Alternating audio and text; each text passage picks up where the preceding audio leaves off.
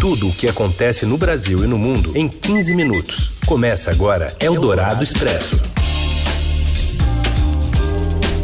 Olá, seja bem-vinda, bem-vindo. Eldorado Expresso está começando por aqui, mais uma semana na sua companhia e resumindo as notícias importantes no meio do seu dia para você seguir bem informado aí na sua rotina e muitas vezes calha de ser também o horário do seu almoço.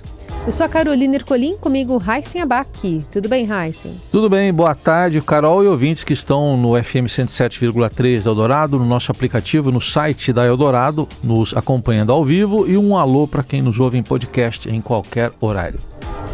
Vamos então aos destaques desta segunda, 15 de agosto.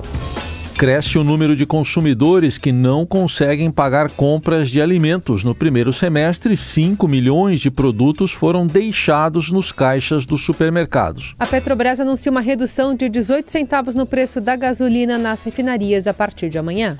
E ainda a mais recente pesquisa da corrida presidencial e uma promessa do governo de mais testes para detectar a varíola dos macacos. Eldorado Expresso. Tudo o que acontece no Brasil e no mundo em 15 minutos. A Petrobras reduz pela terceira vez em menos de 30 dias o preço da gasolina nas refinarias. Desta vez, a queda no preço da gasolina foi de 4,8% ou de 18 centavos por litro, que passa de 3,71 para 3,53. O novo preço passa a valer a partir desta terça. A parcela da Petrobras no preço ao combustível passará de 2,70 em média para 2,57 a cada litro vendido na bomba.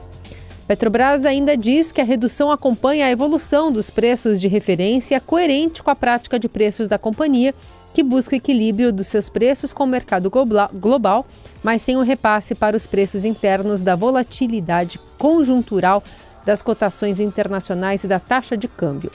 Desde a primeira queda, em 19 de julho, o preço do litro da gasolina em refinarias já teve queda acumulada de 13%.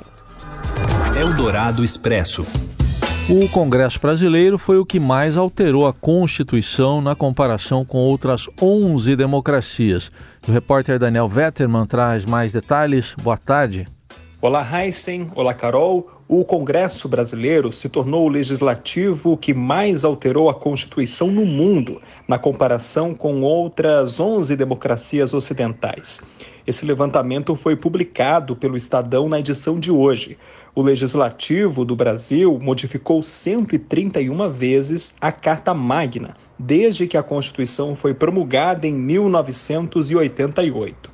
E a atual legislatura é recordista, com 26 alterações. Para título de comparação, nos Estados Unidos, por exemplo, a Constituição é do século XVIII e foram 27 alterações ao longo de 233 anos. No Chile, 60 mudanças desde 1980. E em Portugal, sete emendas constitucionais desde 1978. A própria Constituição de 1988 explica o processo pois abarcou vários temas, de acordo com especialistas, que agora, para alteração, depende de emenda constitucional. Mas, além disso, o processo de alteração é menos rigoroso do que em outros países. Nos últimos anos, o Congresso alterou a Constituição para aumentar gastos, atender determinadas categorias e proporcionar projetos de interesse eleitoral do governo e dos parlamentares. Eldorado Expresso. Cresceu nos últimos meses o número de brasileiros que não consegue levar para casa toda a comida que escolhe e coloca no carrinho de supermercado. O corte na compra acontece na boca do caixa quando o valor da conta passa do previsto. A saída tem sido abandonar na loja itens que vão do básico, como óleo de soja e açúcar, ao supérfluo, como refrigerante e cerveja. Entre janeiro e junho deste ano, quase 5 milhões de itens foram abandonados.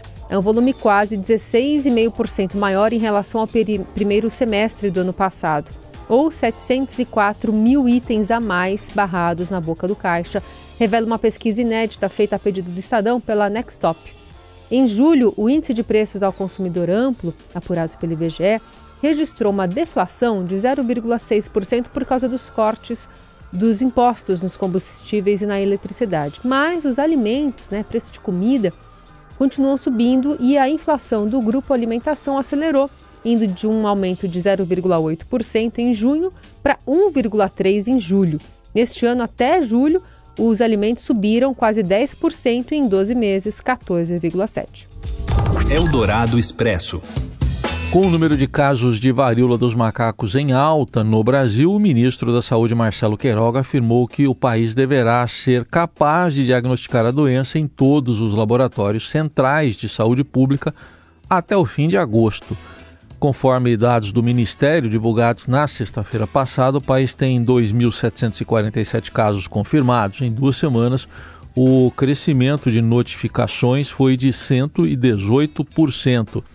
Atualmente, o diagnóstico é feito em quatro laboratórios: o Instituto Adolfo Lutz, em São Paulo, a Fundação Ezequiel Dias, em Minas Gerais, a Fundação Oswaldo Cruz e o Laboratório da Universidade Federal do Rio de Janeiro. A Anvisa informou na semana passada que recebeu cinco pedidos de registro de testes de identificação do vírus que causa a varíola dos macacos. Segundo a agência, todos já começaram a ser analisados. Eldorado Expresso. A pesquisa do Instituto FSB para presidente da República, encomendada pelo Banco BTG Pactual, aponta o ex-presidente Lula com 45% das intenções de voto, seguido pelo atual chefe do executivo e candidato à reeleição Jair Bolsonaro com 34%. A diferença de 11 pontos percentuais marca a retomada do fôlego de Lula nos levantamentos após a pesquisa da semana passada apontar a menor diferença, até então entre os dois, de 7 pontos. Na simulação do segundo turno, Lula venceria Bolsonaro por 53% a 38%. Ciro Gomes teve 8%, um a mais do que os 7% da pesquisa da semana passada, e Simone Tebet registrou 2%, um a menos do que na amostra anterior. Os demais candidatos não pontuaram. A pesquisa foi feita entre sexta e domingo, agora dia 14, com 2 mil pessoas, 2 mil eleitores, intervalo de confiança de 95%, margem de erro de 2 pontos e está registrado no TSE sob o número BR 00603-2022. Você ouve Eldorado Expresso. Seguimos com as principais notícias do dia. E tem brasileiro, campeão mundial de Fórmula 1, aliás, bicampeão, querendo ser político, ser senador, mas na Itália. Fala, Robson Morelli.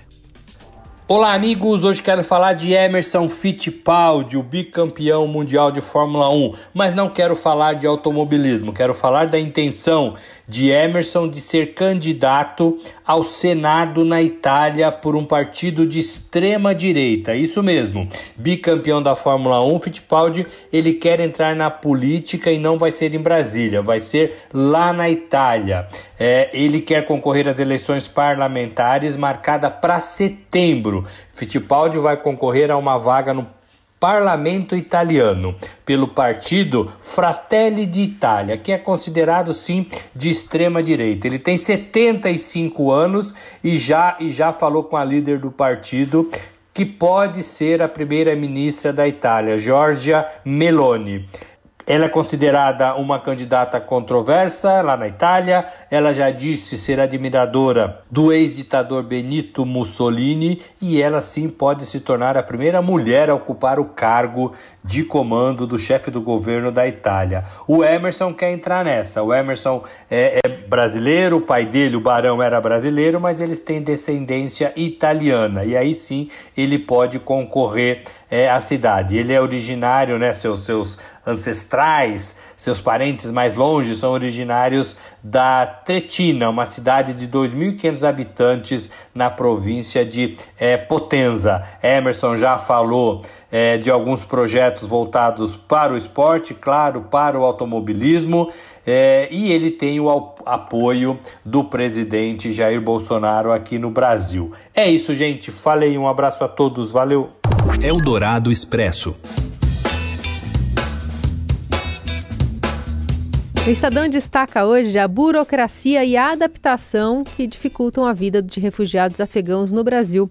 Pelo menos 12 mil afegãos escolheram o país como destino desde a queda de Cabul há um ano e destes, 5.651 conseguiram o visto até o último dia 9. As embaixadas responsáveis por processar vistos têm fila até janeiro.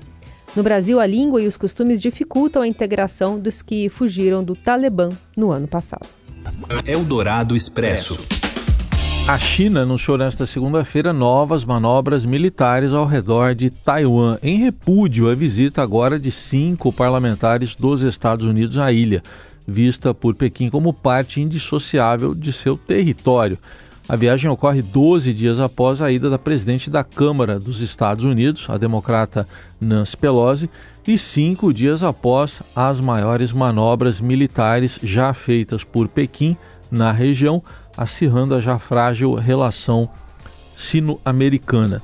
As patrulhas e exercícios conduzidos no espaço aéreo e marítimo ao redor de Taiwan são uma resposta resoluta, diz a China, a, e uma firme dissuasão do conluio entre Estados Unidos e Taiwan. Foi o que disse o porta-voz do Ministério de Defesa chinês. O Ministério de Defesa taiwanês diz que foram detectados 30 aviões e 5 navios de guerra ao redor da ilha apenas nesta segunda-feira. Entre a última quinta e domingo foram detectadas 96 aeronaves. O Eldorado Expresso fica por aqui. Amanhã a gente está de volta com mais atualização do noticiário para você seguir bem informado aí ao longo do dia. Uma boa semana a todos. Valeu, gente. Uma boa segunda. Até amanhã. Você ouviu Eldorado Expresso tudo o que acontece no Brasil e no mundo em 15 minutos.